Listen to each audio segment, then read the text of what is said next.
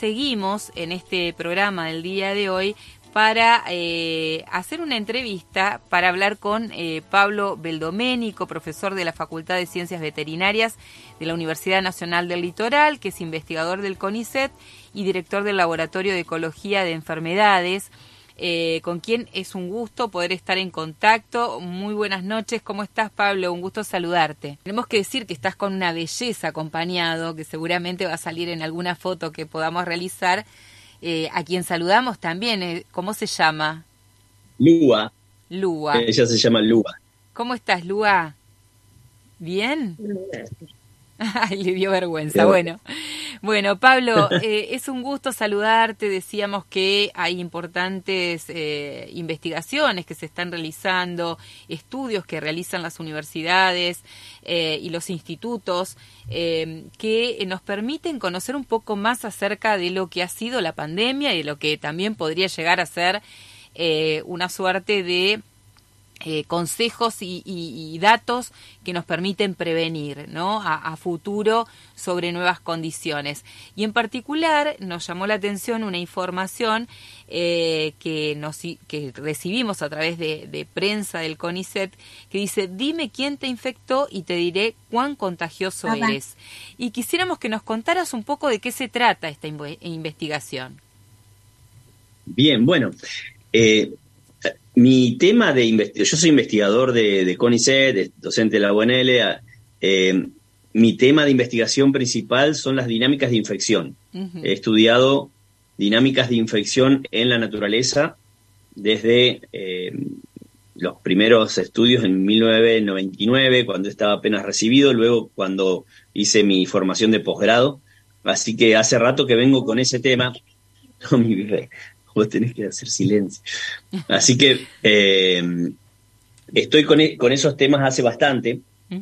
Y algo que estudié en mi doctorado en, Gran Bretaña, hice en la Universidad de Liverpool el doctorado, tenía que ver con dinámicas de, infección en roedores. Y un patrón que apareció ahí, eh, que fue muy interesante, un hallazgo de la tesis doctoral, fue cómo se daban especies de cascada de contagio, cascadas de contagio, en ciertos momentos en particular, que tenían que ver con algunas cuestiones medio técnicas, así de retroalimentaciones positivas que se daban con el estado de salud de los roedores, con, la cantidad de patógeno que había en el ambiente. Eh, cuando empezó la pandemia, eh, fue algo que eh, me, impactó bastante, obviamente como a todos, pero eh, mi interés por, por las dinámicas de infección está presente, por más que yo estudié siempre eh, animales. Claro, pensar, digamos, pensar en ese momento cómo somos se animales, dando los contagios. Somos animales y el fenómeno es exactamente el mismo en, las personas o en la gente. Así que eh, cuando empecé a ver eso, me, me, trajo a, a, mi tesis. Empecé a ver patrones muy similares que eh, empecé a hacer un esfuerzo como para ver si podía hacer encajar algo que ya se sabía del virus SARS primero, el virus que produjo la, casi pandemia del SARS, que bueno, luego como, este, el, como el H1N1 también, ¿no? En aquel momento estaba también... Sí, el, SARS-CoV-1, eh, eh, nosotros, esta pandemia fue causada por el SARS-CoV-2, que es la, segunda versión, digamos, que se, se volvió, digamos, problemática de, de ese, que es un pariente, que fue hace bastantes años, ya se sabía eh, que, tenía un, patrón de transmisión similar al de muchos otros patógenos, en donde la mayoría de la gente que está infectada no contagia o contagia muy poco, y hay unos pocos que producen una gran transmisión de enfermedad, muchos contagios. O sea, el grueso de los contagios está producido por un 20% de las personas o menos ese patrón ya se conocía para el SARS, se comprobó para, el, virus que causa el COVID. Y yo empecé a preguntarme a ver cómo encaja eso con, con los que yo veía en los animales, en, los roedores, para explicar lo que pasa, porque, por ejemplo, en, en, esta pandemia en, nuestro país se dio como todos la conocemos, pero en el resto del mundo se dio de maneras muy diferentes. Nosotros sabemos lo que pasó en Europa con varias olas, con países en donde enseguida empezó a haber olas eh, tremendas, como en Italia, y, de mucha cantidad de, personas fallecidas, ¿no? Yo recuerdo las primeras imágenes de lo que sucedía en Europa, era eh, realmente espeluznante. aterrador, aterrador, y lo que pasó también en, nuestro continente, en Ecuador, lo que vimos todo, eh, fue, fue muy, muy trágico. Pero hubo otros países que tuvieron el virus desde el principio y no pasó nada por mucho tiempo, por mucho, mucho tiempo. Por ejemplo, en Tailandia, por ejemplo, en Vietnam, más de un año para que aparezca una, la primera ola. Eh, muchos países se dio así. Entonces, la, pregunta mía era, ¿qué pasa? ¿Por qué hay, este, estos modos de transmisión en donde a veces el virus está en la población, pero causa brotes pequeños, un número de casos limitado y, y queda ahí? Y a veces explota todo y se vuelve una, una ola incontrolable con, muchísimos casos, con los hospitales que no dan abasto y demás. Eh, a partir de ahí empecé a pensar, a pensar, y ya como venía con tanto tiempo habiendo desarrollado conceptos en roedores, con datos y, muchos estudios avalando eso, me fue cerrando una cuestión que después convertí en hipótesis. Es difícil a veces transmitir a la gente que no está en el tema porque eh, la difusión por ahí se sale lo del supercontagiador y la gente no sabe que existe el supercontagiador. Entonces se toman como eso la noticia. La noticia no es esa, porque eso ya se sabe y está establecido y está demostrado. La noticia es, eh, la novedad, digamos, es la idea que un supercontagiador puede dar eh, origen a nuevos supercontagiadores y que no se disponen al azar en una población como es asumido y como lo asumen los modelos epidemiológicos que usan eh, esto de, que tienen supercontagiadores, que tienen en cuenta eso. ¿sí? Entonces, esa es la novedad y lo que hace eh, diferente el patrón de transmisión y cómo se dan los brotes epidémicos. Y, y eso también explica por qué a veces puede haber una circulación lenta, tranquila, con brotes pequeños y a veces se explota todo porque se dan círculos viciosos. Al haber supercontagiadores de manera, digamos, si un supercontagiador eh, eh, disemina, digo, en, supercontagiadores, el brote va a ser mucho más fuerte, ¿no? Más, claro, se multiplican, se multiplican. Eh, es decir, eso es lo que por ahí no asumen los modelos epidemiológicos clásicos ni los que tienen en cuenta supercontagiadores. ¿Y pudiste en el estudio establecer cuáles son las condiciones que se dan para que exista ese vínculo entre supercontagiadores? Eh, uno postula mecanismos, ¿sí? Esto sale a partir de conocimiento previo de, tiempo atrás y de ir integrando el conocimiento existente. Eh, y, por ahí, eh, lo que puede vincular a, los supercontagiadores tiene que ver con la cantidad de virus a, a la que se expone una persona y eso determina una infección totalmente diferente. Para COVID-19, para un montón de enfermedades virales, bacterianas, eh, por protozoarios. Eso está documentado en experimentos en animales, por ejemplo, en donde dosis diferente de un inóculo viral producen algo diferente, una infección diferente. Cuando te dan mucho virus, tenés una infección que es más larga, con mucho más virus en tu sangre y eliminas mucho más virus en tus secreciones, en tu excreta, entonces sos fuente de más virus. Esto tiene, digamos, la posibilidad de generar esos círculos viciosos. Porque si yo me expongo a mucha cantidad de virus, entonces voy a tener una infección más importante y luego voy a liberar a mi, al, medio que me rodea muchísimo más virus, claro. exponiendo a la nueva persona que, que contagio a más virus. Entonces se da una especie de cascada, ¿no? De efecto dominó.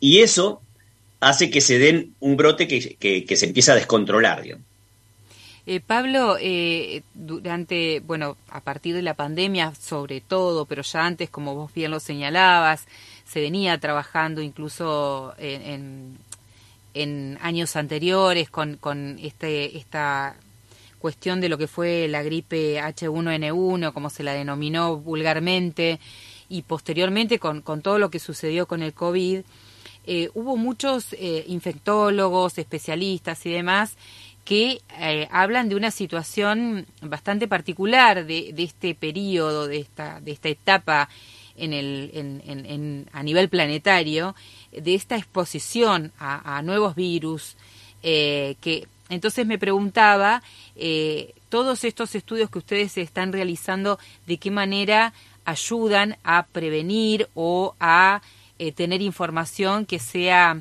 realmente funcional para evitar situaciones de riesgo como las que hemos vivido, ¿no? La situación tan traumática que fue para todos esta pandemia. Bien, primero que nada es el conocimiento es vital para poder entender, poder anticipar, poder prevenir y luego poder actuar. Hace falta conocer bien todos los fenómenos a todas las escalas, desde los mecanismos más pequeños hasta cómo se dan los procesos luego que determinan patrones. Eh, la ciencia durante la pandemia eh, se ha revolucionado la, generación de conocimiento, porque la cantidad de artículos científicos y preprints, es decir, trabajos que todavía no han sido evaluados, que están en vías de evaluación para ser avalados por pares científicos, que, se generaron durante la pandemia ha sido increíble. Lo que hemos aprendido de, la relación de un mamífero como nosotros con los virus, y de otras especies, porque este, este virus apareció en un montón de otras especies, el salto de especies, hemos aprendido muchísimo, eh, a todos los niveles. Y eso, esa es la manera que tenemos para, para, para anticipar lo que pasó. Eh, todavía se, se, está tratando de dilucidar el origen, había distintas teorías, algunos hablaban de, un, de algo que se salió de un, de un laboratorio. Eso es lo que menos aval tiene de la evidencia existente. Ahora pareciera ser que hay unos animales que se llaman eh, mapache perro, que se comercializan en China en esos mercados, que pareciera, pareciera ser que eran los que tenían el virus y actuaron como una especie de puente entre los virus originales de los murciélagos y, las personas. Pero aprender todo eso nos, nos enseña a, tratar de, tomar medidas y saber cómo actuar las medidas que hubo a, nivel planetario han sido muy variadas y tenemos resultados de todo, cómo le fue en cada caso. Por ejemplo, eh, el aislamiento completo, estricto, con política de contagio cero de China y de algunos otros países, eh, tuvo provecho al principio, pero después, cuando llegó el virus más transmisible, porque había evolucionado y había mejorado, no tenían una, una digamos, un, conocimiento de, inmunológico. Claro, una sí, eran, muy ingenuos tan, como al principio, ¿no? Es decir, esa medida resultó al principio antes de que el virus también fuera mutando y adaptándose a las nuevas condiciones. Después ya no hubo manera de, no hubo manera de escapársele al virus y, ahí eh, estaba en un escenario en donde, en una situación de ingenuidad inmunológica. Eh, que, determinó eh, que, que, todo lo malo vino, vino al final, cuando la gente del resto del mundo ya estaba, estaba pasando, digamos, a otra etapa, en donde no había que cuidarse tanto, no, el, impacto, el impacto no era tan alto. Eh, pero bueno. De todos modos, creo que fuimos aprendiendo, ¿no? juntos con el desarrollo de esta pandemia. había muchas cosas que no se sabía, hubo toda la comunidad científica, creo que en ese sentido tuvo una reacción eh, increíble en el sentido de lo que significó estudiar en el momento que estaba sucediendo la pandemia, eh, los equipos de salud, bueno, los especialistas, infectólogos, eh, inmunólogos, digo, todos los especialistas en un mundo totalmente revolucionado por una pandemia.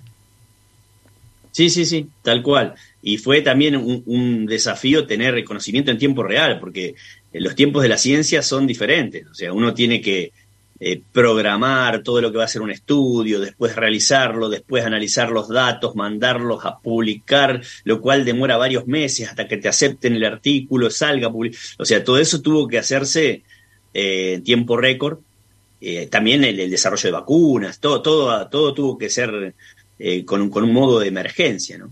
Pero bueno, hay, hay, hay, conocimiento que enseguida se pudo aplicar y se pudieron corregir cuestiones, se pudo eh, mejorar las medidas que se estaban tomando a partir de lo que se fue viendo y después hay un tiempo ahora para masticar todo lo que se fue generando integrar todo ese conocimiento y mejorar las estrategias. Exacto. Cada uno de los científicos que colaboró con algo, bueno, hay un pedacito, hay una pequeña piecita de un rompecabezas que va a ayudar en algo. Esto que estamos hablando ahora tiene que ver con tal vez mejorar los modelos epidemiológicos para que hagan predicciones mejores. Entonces podamos anticipar mejor, ver cuándo va a ser el pico, qué podría pasar, qué pasa si cambiamos alguno de los parámetros que tenemos que conforman el modelo, eh, con qué cambiamos más. Entonces ahí apuntar la medida. Entonces, eh, sí. También pensaba en la necesidad de la difusión y divulgación científica ¿no? de estos datos, porque digo que un componente elemental es esta comunicación que en este caso estamos realizando, pero que digo debe sostenerse entre el mundo académico, científico, de investigadores e investigadoras, con la comunidad, porque también es cierto que cuando fue el momento de la pandemia y hubo que tomar medidas drásticas, em, la falta de, conocimiento de, de, gran parte de la población sobre la especificidad que tiene y lo que implica una pandemia o los problemas sanitarios, hizo también que em, no se adhirieran a ciertas medidas, hubiera resistencias, surgieran estos, mm, estos discursos negacionistas, ¿no? Digo que en este sentido también la promoción de, de, este tipo de charlas como las que estamos teniendo hoy con vos eh, contribuyen en ese sentido, ¿no? En acercar esta información a la población en general, a la comunidad y sacar un provecho eh, para tener las mejores acciones y tomar las mejores decisiones eh, con oportunidad, ¿no? Sí, sin duda. O sea, el desarrollo de una pandemia depende muchísimo de cómo responde la gente y hay que evitar el pánico, el, miedo que paraliza y, también esto de, del escepticismo total. Eh, hay, que tratar de, llevar eh, lo, que se sabe a la gente. por ahí no, no, hay un montón de cosas que se desconocen, pero bueno, Sí, eh, hay, muchos discursos, hubo muchos discursos también eh, eh, que, creaban ciertas conspiraciones, ¿no? Unas, unos discursos bastante míticos allí, pero bueno, que tratamos también de desterrar a, través de, de, este tipo de conversaciones como las que estamos manteniendo hoy con vos. Pablo, te agradecemos muchísimo. Eh, ofrecemos, como siempre, este espacio para difundir todo lo que tiene que ver con las novedades científicas, con las novedades de las investigaciones y te agradecemos por, por haber participado hoy aquí en Y de repente la noche. Bueno, muchas gracias Sandra y saludos a toda la audiencia. Bueno, y un saludo ahí, a Lua, que se nos fue, ya se aburrió de, escucharnos. ¿eh? ahora, le, mando un saludo. Gracias. Un beso grande, gracias Pablo. Estábamos conversando con Pablo Beldoménico, uno de los investigadores del, eh, de la Universidad Nacional del Litoral, hablando de todo lo que tiene que ver con este, esta investigación que han desarrollado, eh, muy importante, acerca de eh, estos super contagiadores, como él decía, pero no es la novedad el super contagiador, sino el, esto de que puede establecer otros super contagiadores y con eso se eh, empiezan a, multiplicar la cantidad de contagios. Esto justamente es parte de lo que sucedió en esta pandemia y por eso sirve toda esta información para establecer algunas cuestiones que nos permitan prevenir.